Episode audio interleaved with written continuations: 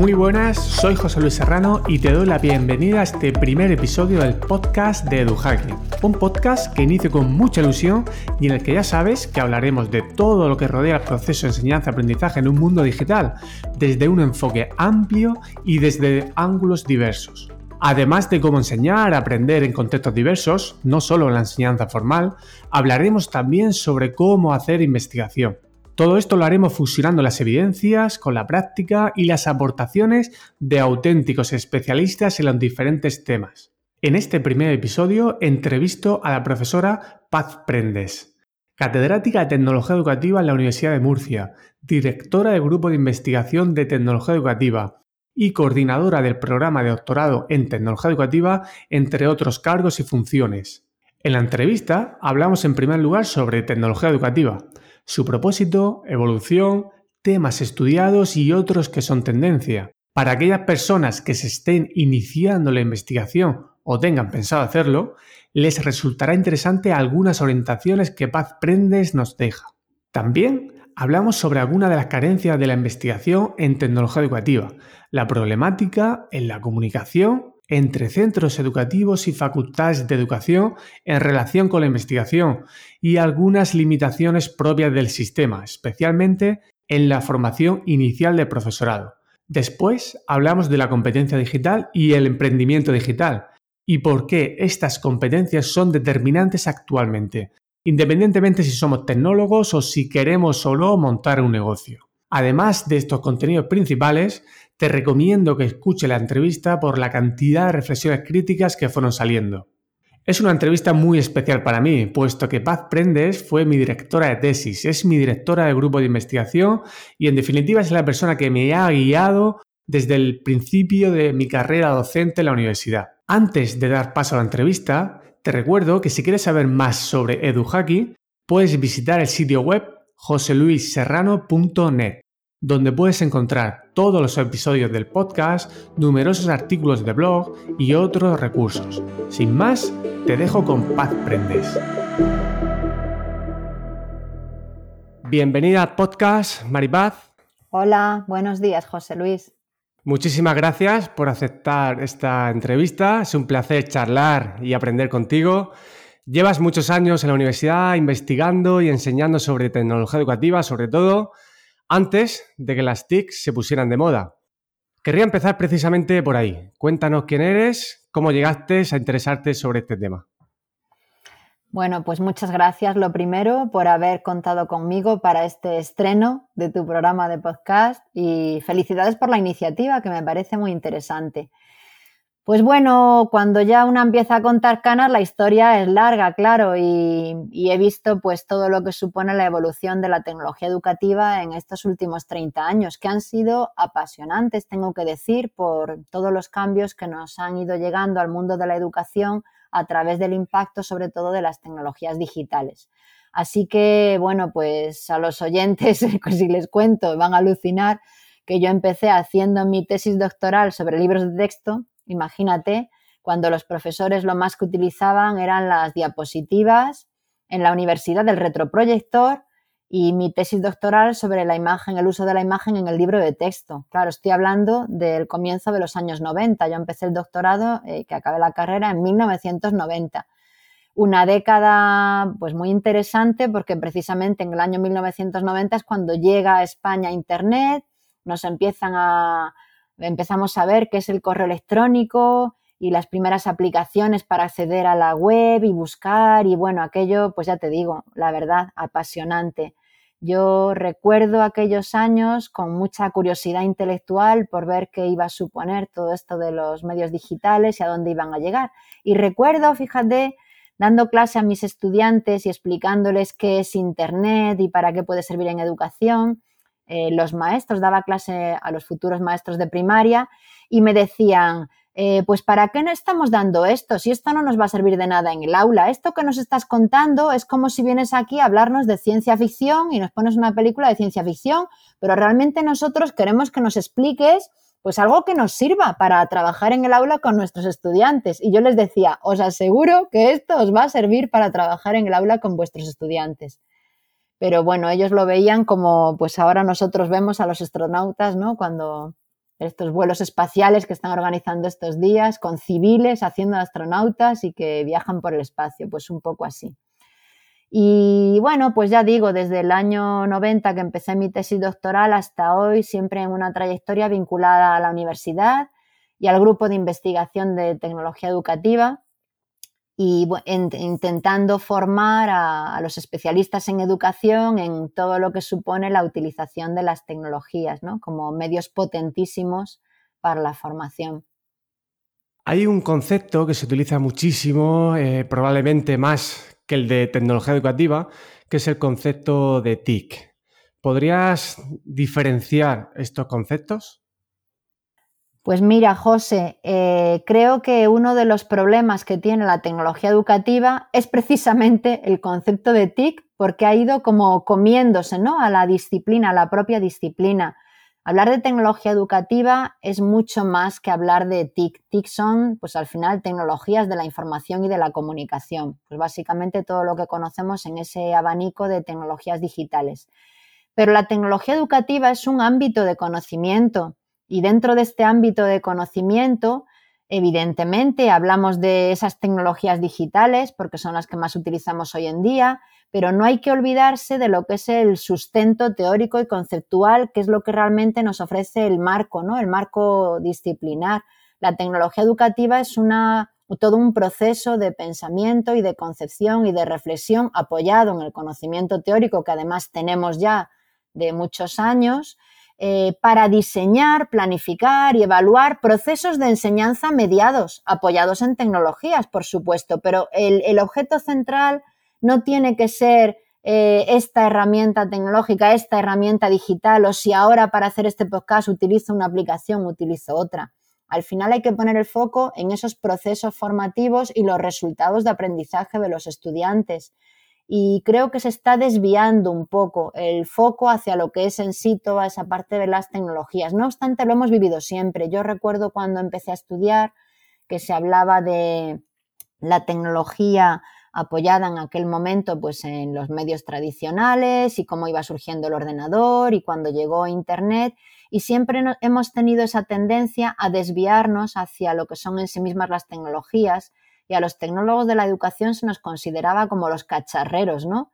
Y yo recuerdo a compañeros en la facultad que venían a lo mejor al despacho y decían, oye, ¿me puedes arreglar este ordenador que no sé qué? ¿Me puedes mirar? Como si fuéramos, pues eso, los técnicos que ahora vienen a nuestros despachos a resolver un problema puramente de, de la tecnología, de la herramienta cuando los tecnólogos de la educación pues tenemos que formarnos en la aproximación educativa al uso de esas tecnologías y todo lo que implican los procesos de comunicación mediados con tecnologías, ¿no? De qué forma repercuten en todo lo que supone el proceso de planificación de los docentes, de capacitación, de formación, lo que es luego su uso educativo, tanto en el aula como fuera del aula, porque no olvidemos que las tecnologías rompen los muros de las aulas, y todo lo que supone, todo el impacto que tienen en el aprendizaje y la formación.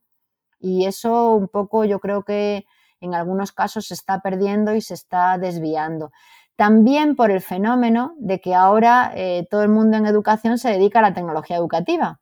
Y entonces con usar cualquier herramienta tecnológica ya nos dedicamos a la tecnología educativa y somos expertos en tecnología educativa. Es un poco ese fenómeno ¿no? de transversalidad que ha adquirido nuestro ámbito de conocimiento pero que por otro lado hace que se desdibuje ¿no? y que se pierdan un poco esos límites y esas fronteras y que al final parece que dejamos de hacer educación en favor de dedicarnos solo al manejo técnico de la tecnología, cuando ese es un aspecto que tiene que ser secundario. Eso que comentas, no sé si estás de acuerdo conmigo, es uno de los grandes problemas que tenemos y posiblemente se deba a lo que dice Martin Weller, una amnesia histórica sobre la tecnología educativa. Hay una cita de Scanlon, el profesor de la Open University, que dice que la tecnología tiene una historia corta, aunque es más larga de lo que muchas personas creen. ¿Podrías hacer un breve resumen de las etapas eh, por las que ha pasado la tecnología educativa? Porque seguramente nos va a servir para entender muchos de los problemas con los que nos encontramos actualmente. Sí, absolutamente. Además, yo creo que muchas veces se produce un déjà vu, ¿no? Eh, eh, nos encontramos con corrientes que de repente surgen, parece que han descubierto la pólvora y dices, pero a ver si esto lo, ya lo descubrimos y lo trabajamos hace mucho tiempo y ya se llegó a la conclusión de que, conclusión que nadie ha leído, nadie se ha documentado sobre eso y entonces al final estamos como siempre dando vueltas, el día de la marmota, ¿no? Volviendo al comienzo y redescubriendo problemas eh, y, y, reestudiando problemas que ya en su momento pues habían sido objeto de investigación. Eh, de forma frecuente se considera que la tecnología educativa pues surge en los tiempos de Skinner y del conductismo, cuando Skinner hablaba de las máquinas de enseñar.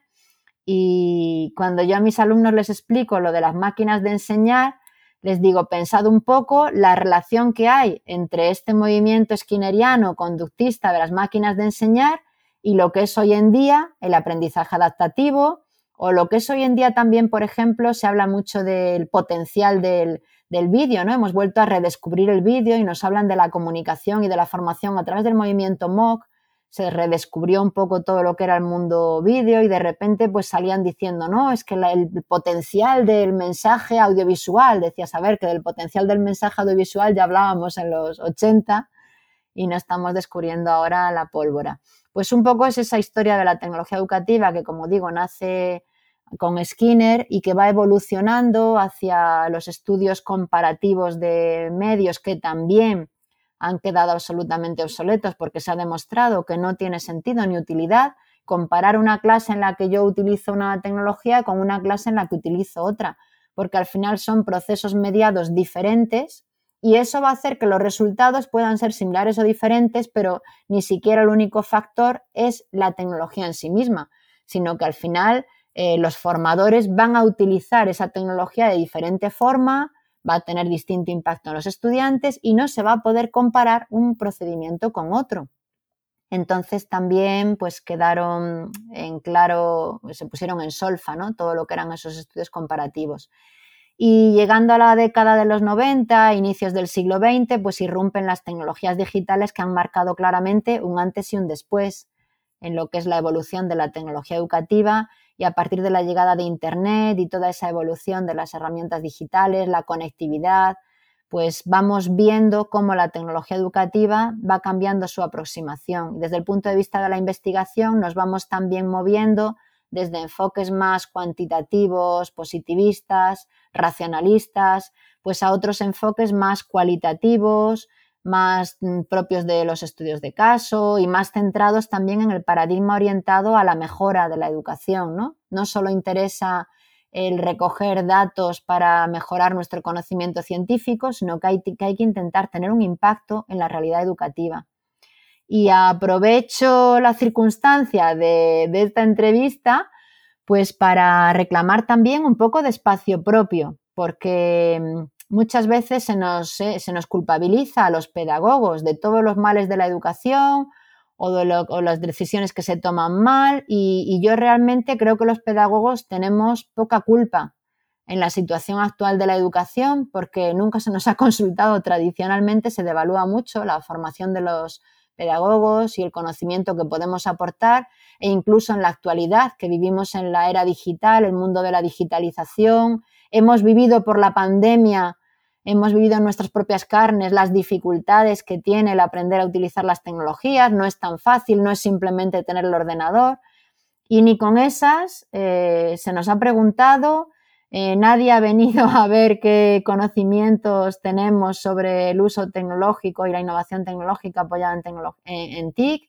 Y, al final, pues ves que se toman decisiones apoyadas únicamente pues, en la coyuntura, la conveniencia o el partido político al que uno pertenece, o no sé muy bien qué, porque yo no me dedico a la política, pero vemos que continuamente han ido pasando por nosotros, pues en los años de democracia, cinco grandes leyes de educación y grandes cambios educativos y a los mm, pedagogos poca opinión se nos ha pedido. En todo caso, a los psicólogos. Algunas leyes, de hecho, han sido hechas por los psicólogos, especialistas en el ámbito de la educación, pero creo que, que, bueno, que habría que aprovechar más el conocimiento de los expertos y darle valor al conocimiento científico menos a los futbolistas y más a los científicos y a los investigadores. Mm, es una pena, pero es así.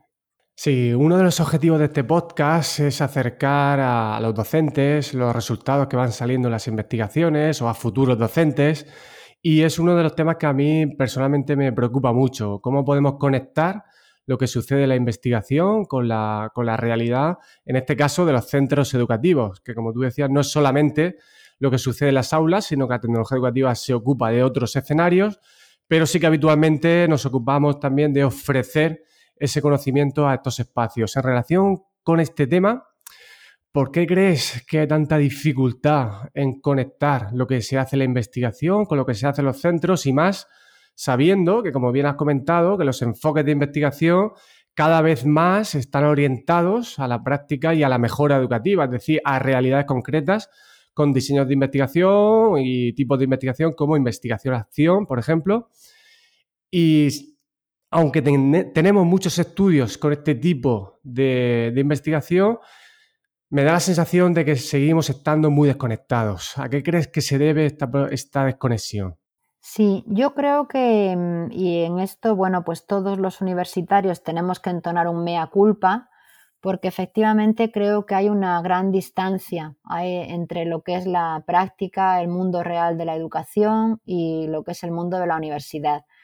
Eh, la sensación que tienen muchos profesionales de la educación es que pues muchas veces llegamos simplemente pidiendo relléname este cuestionario, hazme esta entrevista porque lo necesito para mi investigación, para mi tesis doctoral, para mí. Pero luego eh, esos datos, esa información no tienen ninguna repercusión en su práctica real. Una vez que hemos recogido los datos, yo a mis estudiantes de doctorado y de TFM siempre les digo, tienes que hacer un informe y devolvérselo a la persona que te ha facilitado la entrevista o que te ha respondido al cuestionario cuando se pueda, claro, porque realmente tiene que haber ahí un feedback, tiene que haber una conexión y ellos tienen que sentir que eso va a mejorar de alguna forma su realidad y su y va a servirle, esos datos le van a ser útiles para algo. Si no, acabamos entendiendo que el sistema educativo es un espacio del que nosotros recogemos datos, pero después en ellos no repercute de ninguna manera. Y yo creo que hay también otra clave y es esa sensación que se tiene de que en la universidad somos muy teóricos y que teorizamos mucho, pero que no resolvemos problemas.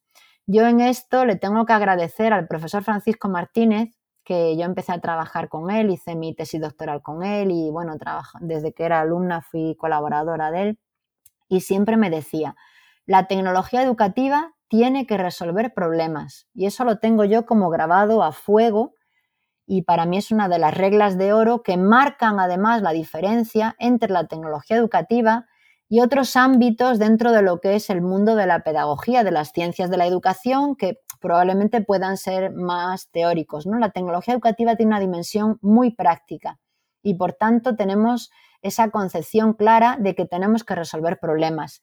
Y cuando tú llegas a un centro, y con esto pues lanzo un mensaje a pedagogos por el mundo, los que estáis trabajando como pedagogos en cualquier tipo de contexto, de atención a la diversidad, de orientación, de donde sea, cuando alguien llega pidiendo ayuda, pues no necesitamos explicarles en qué teorías nos apoyamos, en qué modelo pedagógico o en qué autor que acabamos de leer, sino que tenemos que darle la solución. Y yo a mis alumnos intento mentalizarles durante todo el cuatrimestre para que se conciencien de eso.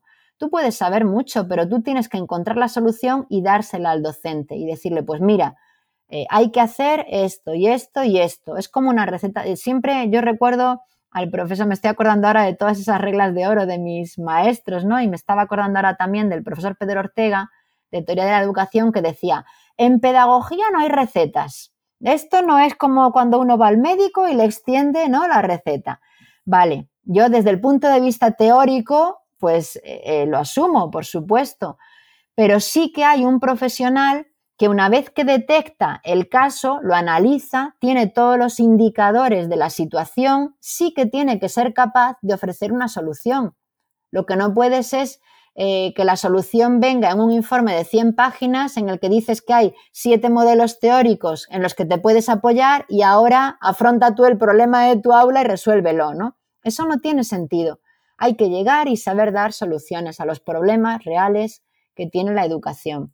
Y esto pasa, evidentemente, por un conocimiento en el que nosotros nos apoyamos para dar esa solución. Pero no hay que mm, demostrar lo mucho que uno sabe, sino que hay que directamente saber con todo ese conocimiento articular todas las dimensiones y saber aportar una solución práctica y real.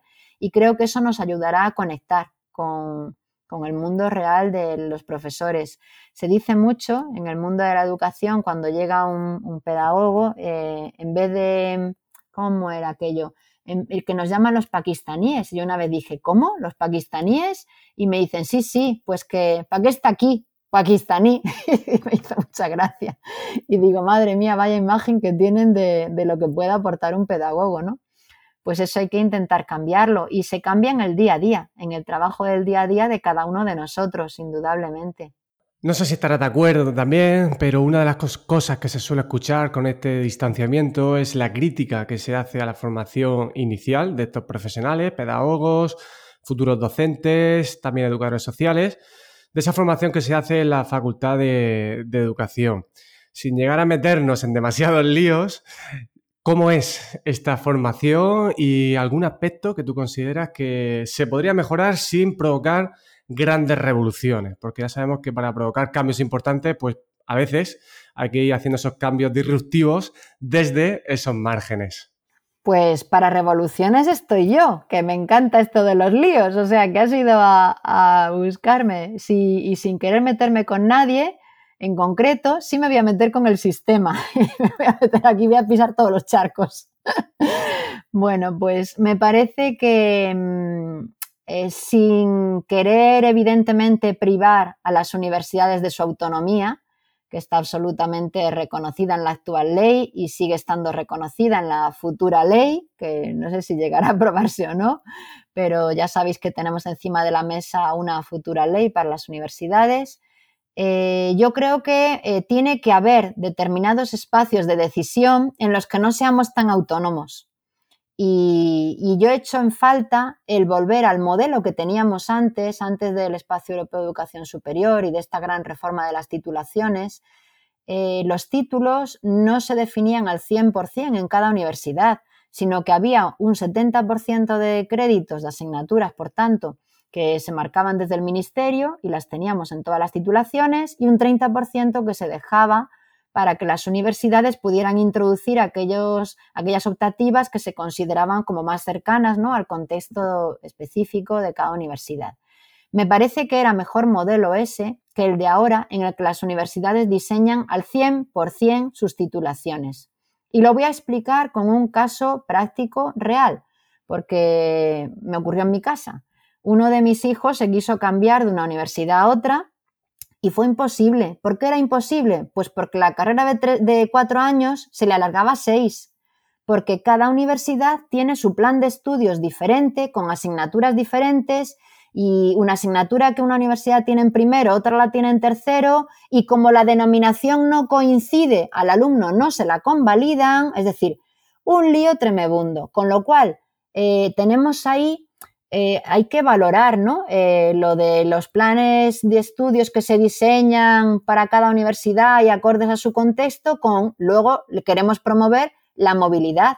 Pues la movilidad no se puede promover si realmente los estudiantes no se les da libertad para poder elegir o para poder decidir, pues hago primero y segundo aquí, tercero y cuarto en otro sitio, o para moverse por Europa. Es decir, nos hemos ido a un modelo en el que, por un lado, decimos que queremos ser internacionales y que queremos promover la movilidad de los estudiantes y por otro lado resulta que tenemos un modelo de cuatro años que no es el que, el que impera en Europa, porque en Europa se impuso el 3 más 2 y por otro lado internamente en España, pues si hay setenta y tantas universidades, hay setenta y tantas pues, instituciones diseñando títulos diferentes para dar al final un mismo título legal, en nuestro caso, pues el de maestro de primaria o maestro infantil o pedagogo o educador social.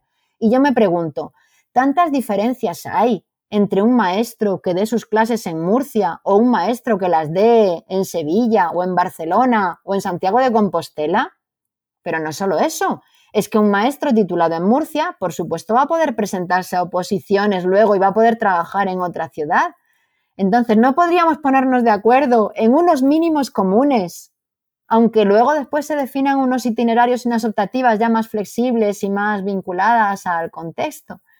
Y yo creo que ese es uno de los grandes males que tenemos en la universidad y que al final ocasiona pues esas dificultades para que los alumnos realmente puedan moverse de una a otra, puedan optar por hacer sus titulaciones, no únicamente empezar y terminar en una universidad, sino poder hacer pues un segundo ciclo, una mención o lo que sea en otra diferente. Y yo creo que tendríamos que ir, creo que la CRUE, además, independientemente de, las leyes educativas, la CRUE podría ejercer una función de coordinación, por lo menos si hubiera algunos mínimos en común. Con esto, además, evitaríamos pues esas casuísticas con las que se diseñan los planes de estudios de yo he dado esta asignatura 30 años, la quiero seguir dando aunque ya a nadie le interese, eh, el reparto de créditos como si fuera un pastel y bueno, ya no me meto en más charcos, pero etcétera, etcétera, etcétera.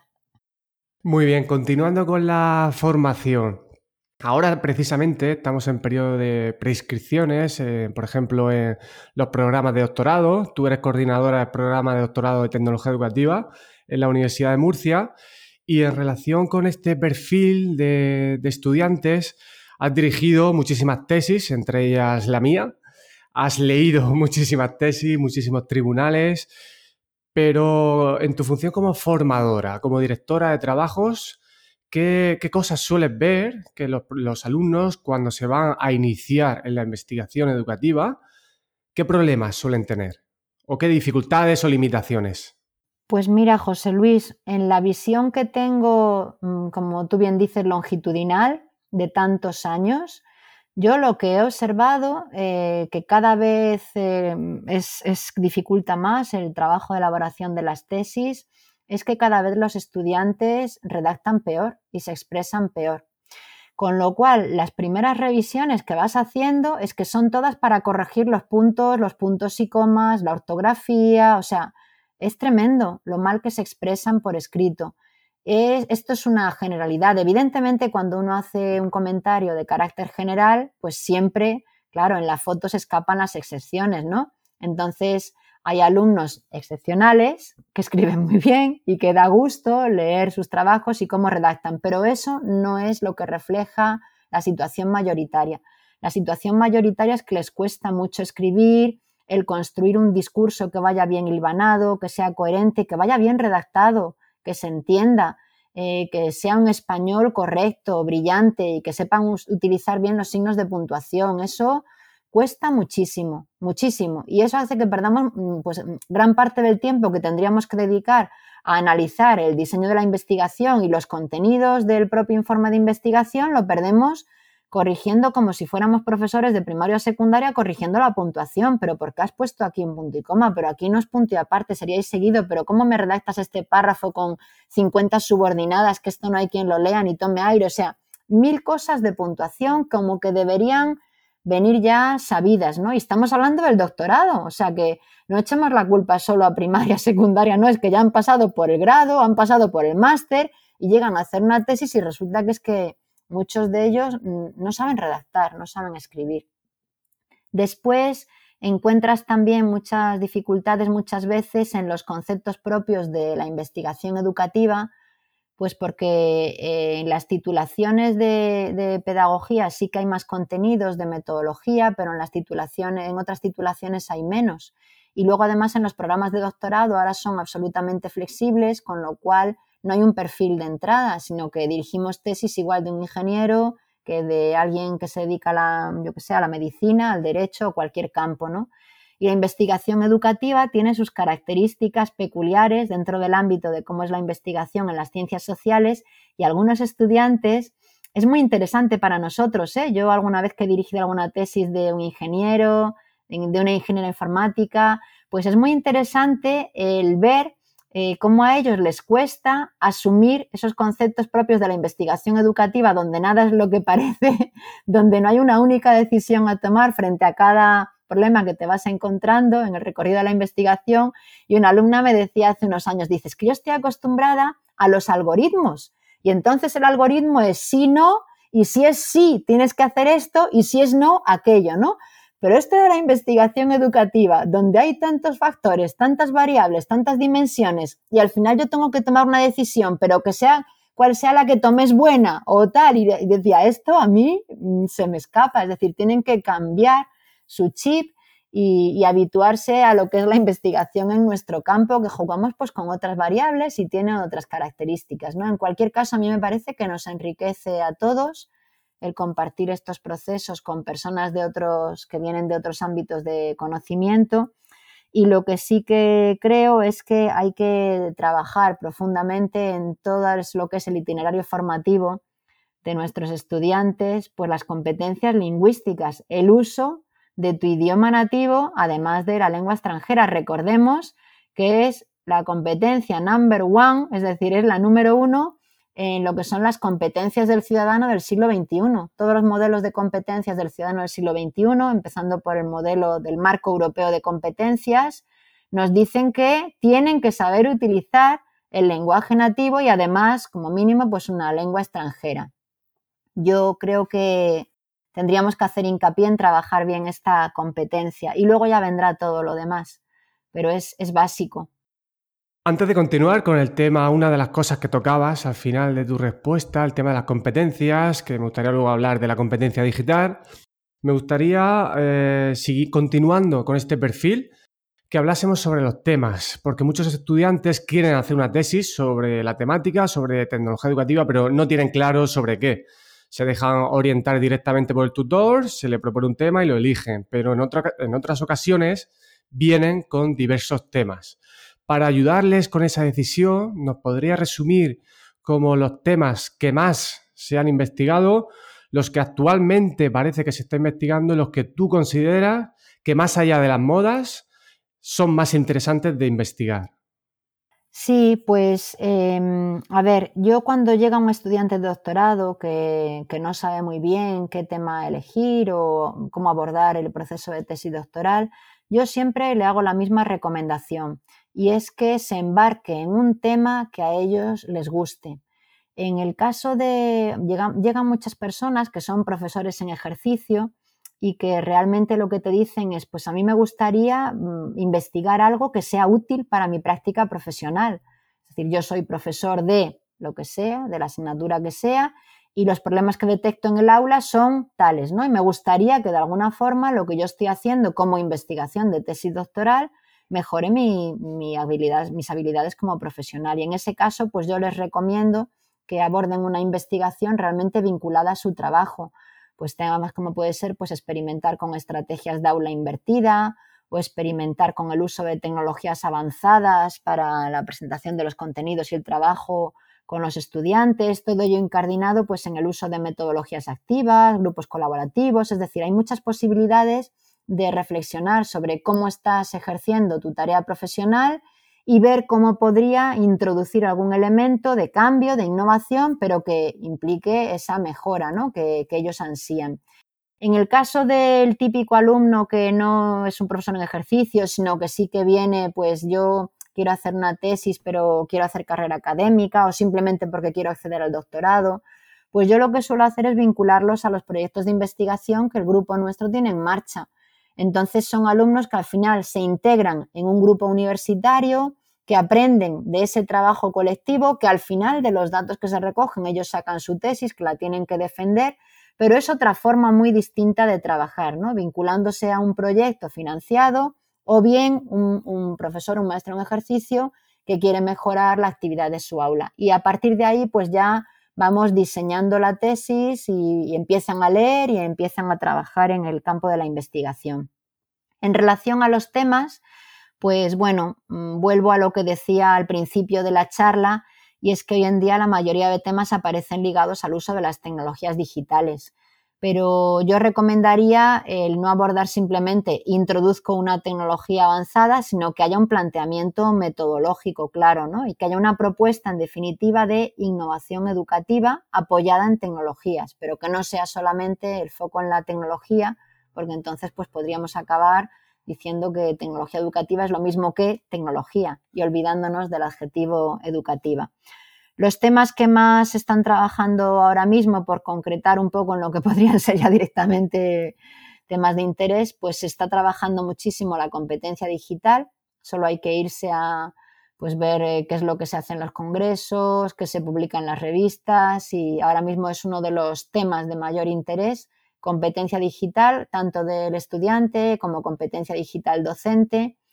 Y también se está trabajando mucho lo que son tecnologías avanzadas, ¿no? Hacia dónde nos puede llevar la realidad aumentada, la realidad virtual, la inteligencia artificial, todo lo que son tecnologías avanzadas.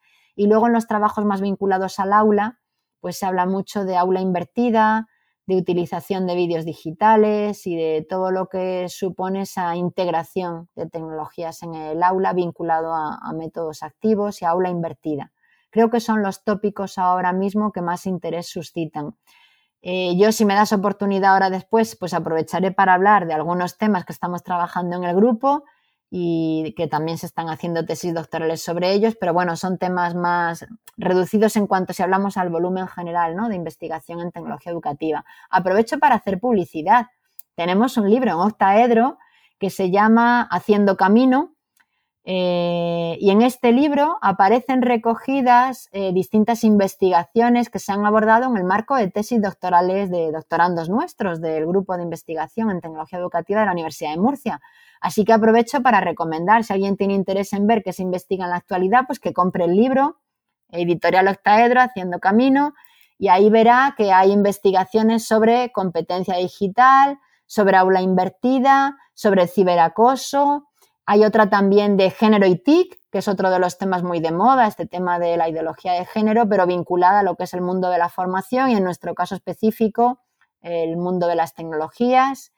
Eh, hay otro sobre gamificación, otro capítulo sobre las tecnologías como herramienta para la gamificación en el aula y otro sobre infantil, las tecnologías en educación infantil. Bueno, es un libro que creo que para investigadores, futuros investigadores, es muy interesante porque aborda, es una miscelánea de temáticas y además explica cómo ha sido el diseño de cada investigación y los resultados que han sacado, con lo cual creo que puede ser muy interesante la lectura.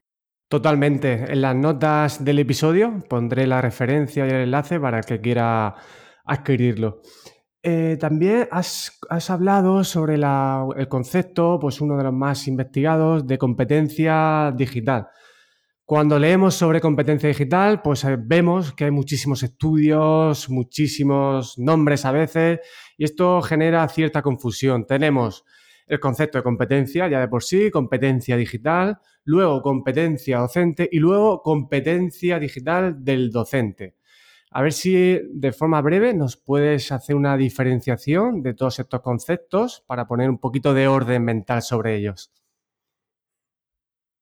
Pues lo más complicado es hacerlo de forma breve, José Luis. Pero bueno, lo voy a intentar, porque si alguien está escuchando y ha llegado hasta aquí, ya habrá visto que, breve poco, ¿no? Bueno, pues eh, cuando hablamos de competencias estamos hablando de un enfoque, el enfoque innovador de la formación en estos últimos años, porque se busca esa idea de se ha cambiado la idea de los objetivos, ¿no? de, esas, de esas metas a las que uno quiere llegar y que se reflejan simplemente en un examen, a la idea de que tenemos que formar en habilidades para la acción y para el contexto real. Entonces, la competencia introduce para mí el elemento más interesante que aporta es que seamos capaces de resolver problemas en un contexto real y en el momento en que surgen. ¿no? Eh, Le utiliza una metáfora que yo la uso siempre con mis alumnos y ahí ya que deja de haber preguntas sobre el concepto de competencia, que es la de los nudos. Yo me puedo saber el catálogo entero de los nudos y el nudo margarita y el nudo yo no sé qué y pasar un examen teórico de los nudos, pero luego puedo ir navegando en un barco y no saber resolver un problema de que se me suelta una vela o que el timón no sé qué y entonces qué nudo tengo que hacer aquí no soy competente. He adquirido un conocimiento, he sacado un 10 en un examen, pero no soy competente. Competente soy si realmente sé resolver ese problema. Y creo que es una aproximación muy interesante que formalmente ya lo tenemos todos asimilado porque lo ponemos en nuestras guías y en nuestras planificaciones, pero lo que nos falta es aprender a evaluar por competencias, dejar de hacer ese examen teórico tradicional tipo test y realmente evaluar por competencias. Eh, este concepto de competencias pues lo aplicamos a, todos los ámbitos, a todas las disciplinas y se aplica también a lo que es el conocimiento de uso de tecnologías. Y entonces es cuando empezamos a hablar de competencia digital, que es una de las competencias básicas del ciudadano del siglo XXI, saber utilizar las tecnologías. Lo que pasa es que ese saber utilizar las tecnologías es también muy genérico. Pues, ¿qué tienes que saber? Pues tienes que saber publicar información, tienes que saber editar contenidos digitales, tienes que saber hacer un uso seguro de las tecnologías, tienes que saber buscar información en la red, bueno, todo como muy genérico, ¿no? Hay cinco grandes dimensiones de competencia. Pero cuando esto nos lo llevamos al terreno de la educación, ahí planteamos, hay unos profesionales que son los docentes que tienen que dominar su ámbito disciplinar, lógicamente, si yo enseño inglés, tengo que saber inglés, pero además tengo que saber enseñar porque soy docente y eso es lo que se conoce como competencia profesional, pero es que además en el siglo XXI no me queda más remedio que saber utilizar las tecnologías para enseñar con ellas. Y esa es la competencia digital docente o la competencia digital del docente. Es que dentro del catálogo de competencias profesionales que yo tengo que dominar como docente, una de ellas es la de saber utilizar las tecnologías, no solo desde esa perspectiva general de, pues, sé Mm, publicar información o sé buscar información, sino desde una perspectiva específica de que sé integrar las tecnologías en mis metodologías y sé planificar introduciendo las tecnologías como elementos del currículum, sé evaluar utilizando tecnologías y en definitiva sé promover en mis estudiantes también la competencia digital, porque es que ellos van a necesitar la competencia digital para su futuro profesional y para su futuro como ciudadanos del siglo XXI. Entonces es una cuestión de actitudes y es una cuestión de conocimientos y es una cuestión también de tener una perspectiva de lo que es mi rol profesional como docente y ser consciente de que tengo que saber utilizar y dominar ese mundo de las tecnologías. Y no sé si he sido muy breve, José Luis. Perfecta, ha sido la respuesta perfecta. Sí, muy directa y muy, muy precisa. Otra de esas competencias de las que empezamos a hablar es sobre la competencia del emprendimiento. En el grupo de investigación tienes un proyecto que estás dirigiendo, proyecto en digital, en el que se aborda la competencia de emprendimiento digital. Cuéntanos eh, cuál es el objetivo del proyecto, las tareas que se han realizado y los próximos pasos. Pues mira, me encanta que abordemos este tema porque es uno de los proyectos que tenemos en marcha desde hace dos años. Está financiado por la Fundación Seneca y creo que es un proyecto muy interesante, muy atractivo y además que puede tener mucho aprovechamiento en el futuro.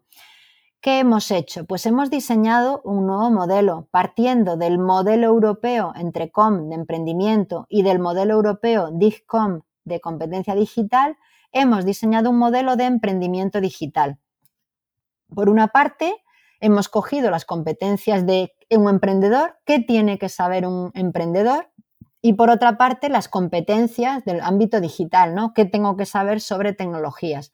Lo hemos unido en el modelo en digital y a partir de ahí pues hemos hecho una recogida de datos para ver si nuestros estudiantes universitarios de alguna forma dominan esas competencias de emprendimiento digital y estamos también diseñando un curso en abierto, esto que se conoce como MOOC, ¿no? los cursos masivos en abierto y, en línea, para que cualquier estudiante universitario y cualquier profesor universitario que quiera trabajar eh, las competencias de emprendimiento digital, pues tenga ahí información, vídeos, actividades. Estamos trabajando ahora mismo en ese curso.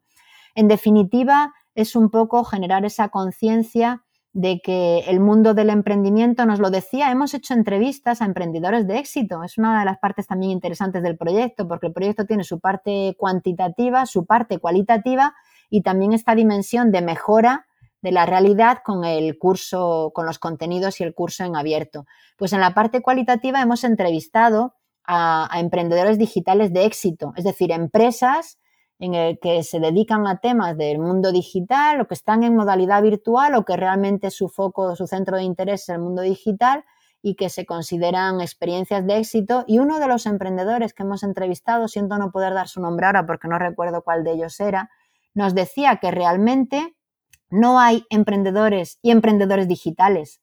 Es que en el siglo XXI el emprendimiento o es digital y utiliza las tecnologías o no tiene sentido porque no hay forma de emprender sin tecnologías, es decir, es como que no hay alternativa, ¿no? No hay emprendimiento con y sin.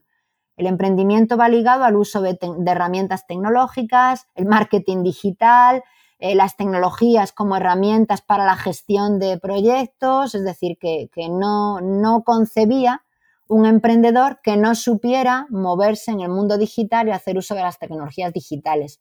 Así que realmente me parece un proyecto muy interesante y si vas a añadir el enlace al vídeo, pues podemos añadir también el enlace a la página web del proyecto para que quien quiera más información pueda visitarla y también, bueno, por supuesto, pues quedo a disposición de cualquier persona que esté interesada en el proyecto o que quiera utilizar incluso nuestro cuestionario a disposición. Creemos en nuestro grupo de investigación, creemos absolutamente en la ciencia abierta y en la divulgación de, la información científica para promover el conocimiento, o sea que a disposición de cualquier persona interesada que le suscite curiosidad y quiera más información.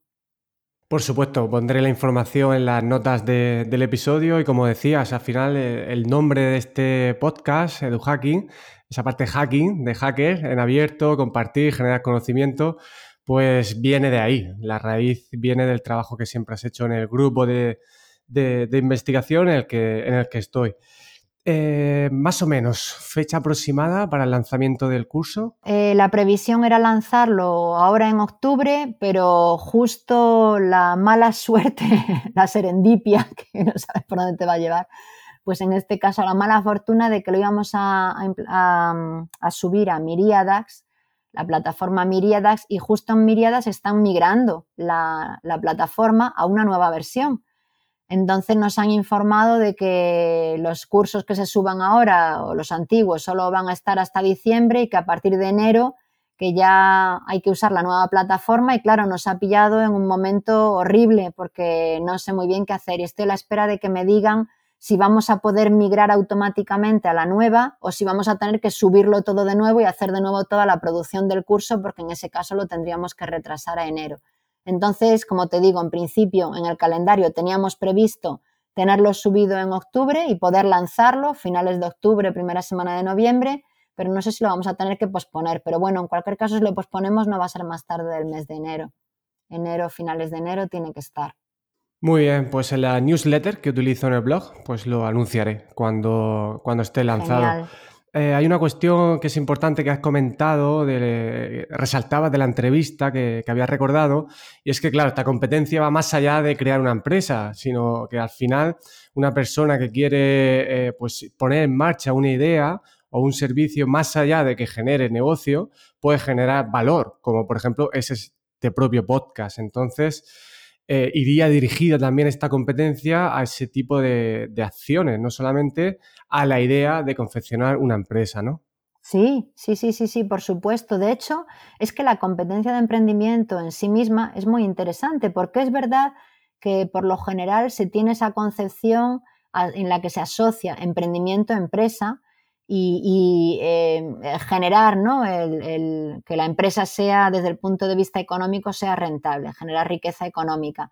Y el emprendimiento como competencia no va directamente ligado a eso. Sí se puede asociar, no es que no se pueda asociar, pero la competencia de emprendimiento lo que promueve es la capacidad de, no siempre, no siempre vas a acabar creando una empresa. Entonces esa capacidad lo que incluye es pues eh, pues que la persona tenga habilidades para identificar dónde están las oportunidades, que tenga habilidades para diseñar un proyecto y hacer una propuesta innovadora, que tenga capacidad de planificar trabajos y tareas, que tenga capacidad de resolver problemas, que tenga capacidad de, de trabajar en grupo, de gestionar todo lo que es el trabajo en grupo, que tenga capacidades de liderazgo, que tenga capacidades de comunicación, es decir, que tenga muchas capacidades que luego le van a ayudar si al final llega y crea una empresa, pero son capacidades útiles para cualquier ciudadano en cualquier ámbito profesional, porque al final, ¿quién va a negar que es útil el saber planificar, gestionar, resolver problemas, liderar, trabajar en grupo, comunicarse? Es decir,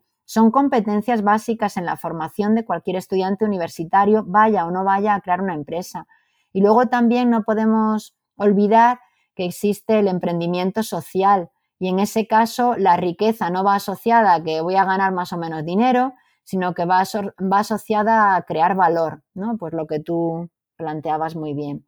Entonces sí que coincido contigo en que quizás eh, de forma generalizada, en lo que es el uso vulgar ¿no? del emprendimiento, se tiene una idea preconcebida que no se ajusta del todo a lo que es el concepto en sí, que es muchísimo más amplio, más rico y que creo que es muy potente.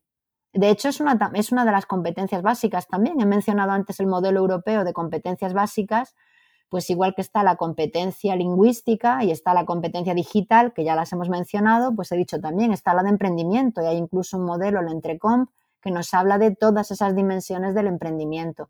Y es muy interesante, recomiendo si alguien tiene curiosidad que lo visite y lo vea, porque verá que en los indicadores de la competencia aquí no se trata solamente de quiero hacerme rico, no, no es eso, son competencias útiles para la vida y para el trabajo y que van mucho más allá. Muy bien, pondré alguna publicación que tengáis recientemente sobre el tema por si alguien quiere profundizar. Y ahora tres preguntas breves eh, para ir cerrando la entrevista. La primera es, eh, a nivel profesional, ¿cuál es el tema o los temas, si puede ser uno mejor, que más te preocupa actualmente a nivel profesional? Eh? ¿Qué más te preocupa, qué más te inquieta, qué más te motiva para aprender?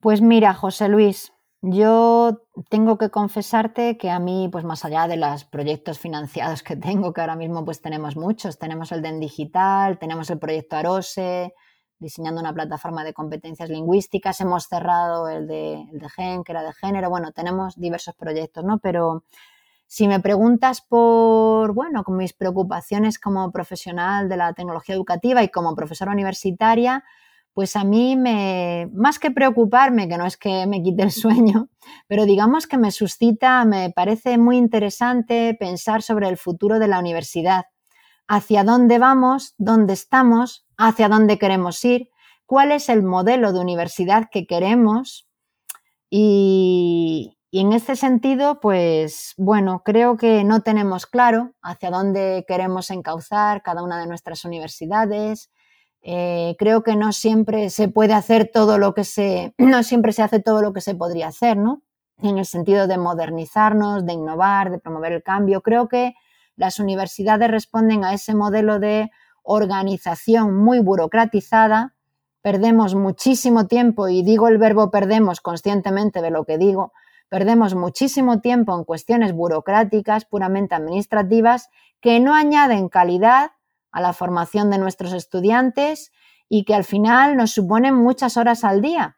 Y yo no sé quién va a escuchar este podcast, pero ya decía al principio que yo me meto en todos los charcos y si lo escucha algún rector o vicerrector o el ministro o alguien que tenga de verdad capacidad para promover cambios, yo creo que es fundamental desburocratizar el trabajo de los profesores universitarios y que de verdad podamos dedicarnos a la docencia y a la investigación porque es que se nos van las horas del día rellenando papeles y eso no puede ser. Al final tienes que sacar de tu fin de semana, de tus horas de sueño para poder sacar todo el trabajo adelante, ¿no?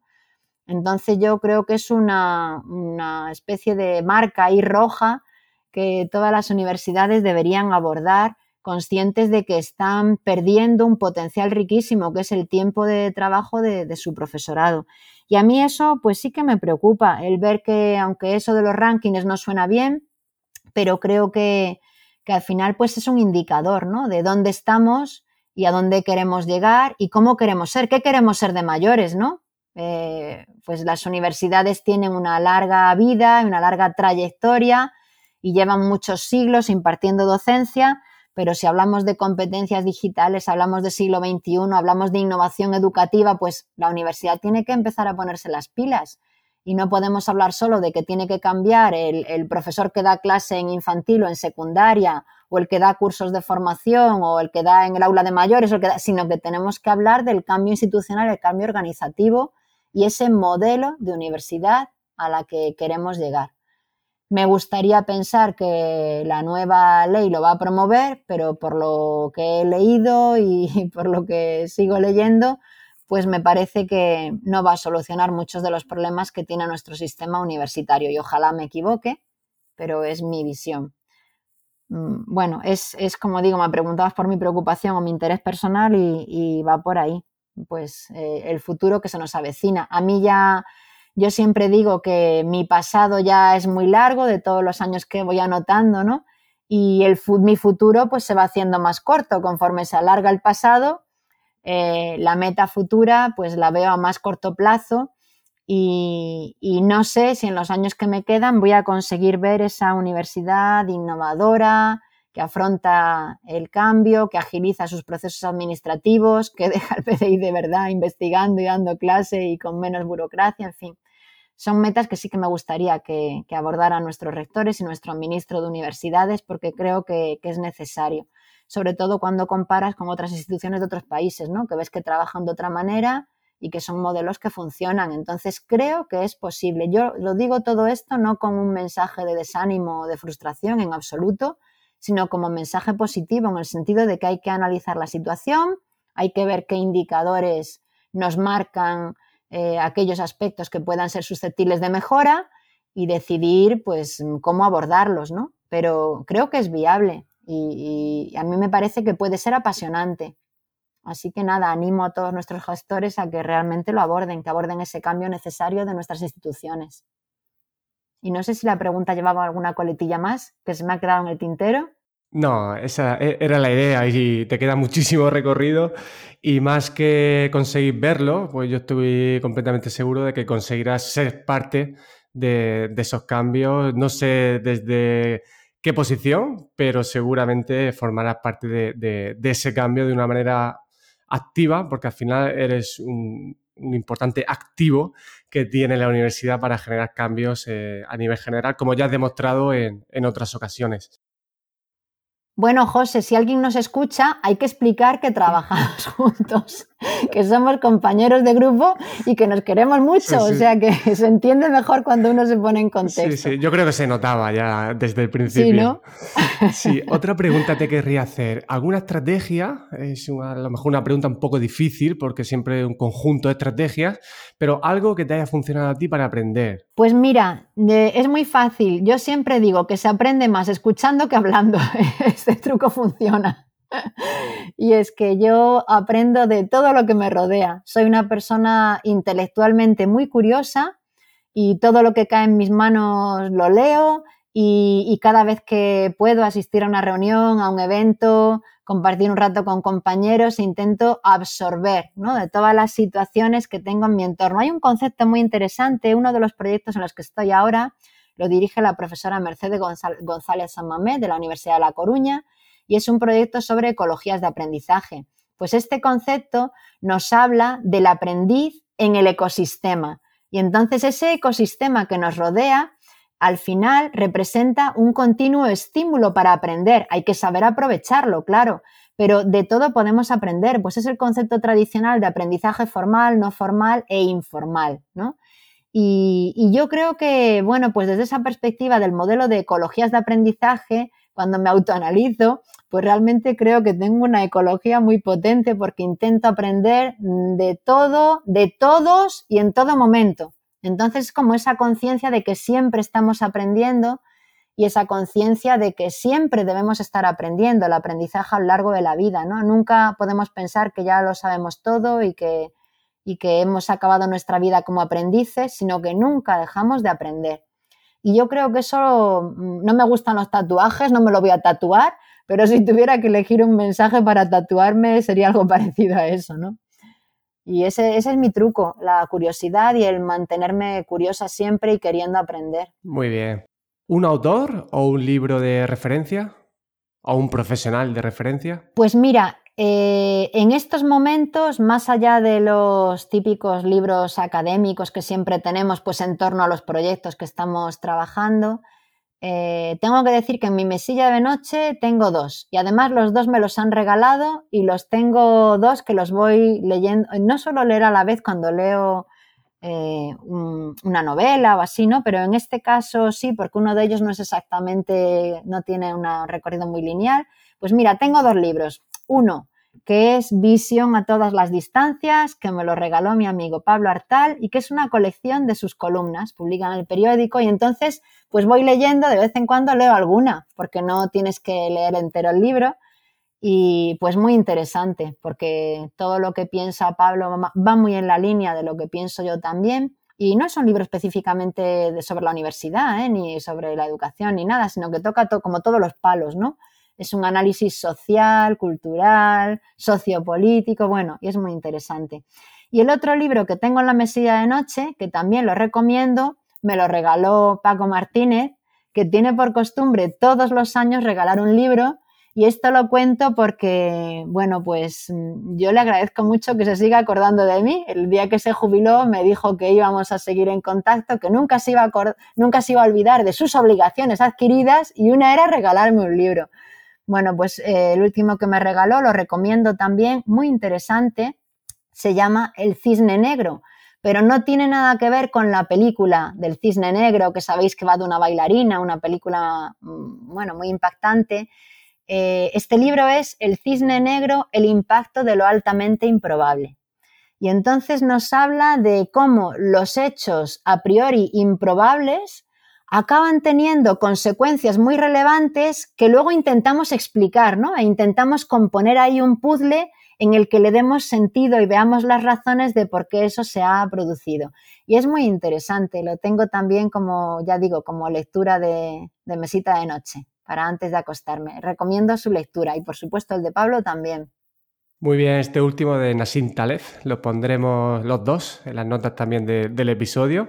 Y ya para finalizar, dinos dónde te pueden encontrar, si tienes perfiles de redes sociales, tu correo electrónico, página web, lo que quieras. Sí, bueno, pues en redes sociales es muy fácil encontrarme porque soy Paz Prendes y si me buscan me van a encontrar en Facebook, en Instagram, en LinkedIn, en Twitter, en todas las redes sociales. Por cierto, que me sigan en Instagram y que me pongan muchos me gusta, porque mira, no consigo yo ahí arrancar con lo de Instagram y me cuesta mucho trabajo el que, el que me sigan y me hace mucha gracia a mí la red social de Instagram. También tengo Pinterest, que me encanta. Pinterest lo uso mucho con los estudiantes. Y en todas las redes sociales el nombre es el mismo, Paz Prendes.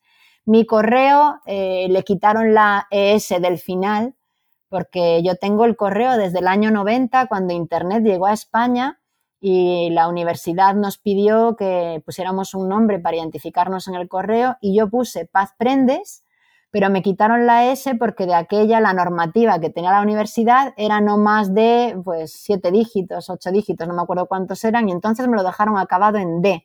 Y ahí lo tengo acabado en D, que es muy complicado de decir siempre, siempre digo Paz Prend acabado en D arroba wm.es. Y nada, pues en la Facultad de Educación estoy, en el campus de Espinardo. Muy bien, pues muchísimas gracias por tu tiempo, por aceptar la, invitación, por inaugurar las entrevistas de este podcast y vuelve cuando quieras. Pues muchísimas gracias, José Luis. Para mí es un orgullo el haber sido la primera porque sé que has puesto mucho cariño en este proyecto nuevo que estás abordando y te deseo mucho éxito, te deseo muchos podcasts súper interesantes y además, pues felicitarte por la iniciativa. Creo que, que, está muy bien que seamos capaces desde la universidad también de dedicar nuestro tiempo a la divulgación científica y que lo hagamos además con esa ilusión con la que tú has sabido arrancar con este proyecto. Así que mi sincera felicitación y mis, deseos, por supuesto, de que sea un gran éxito. Te vas a hacer, a ver si te haces muy famoso en el mundo de los podcasts. Muchas gracias. Si me hago famoso, me sigo acordando de ti. Muchísimas gracias. un placer.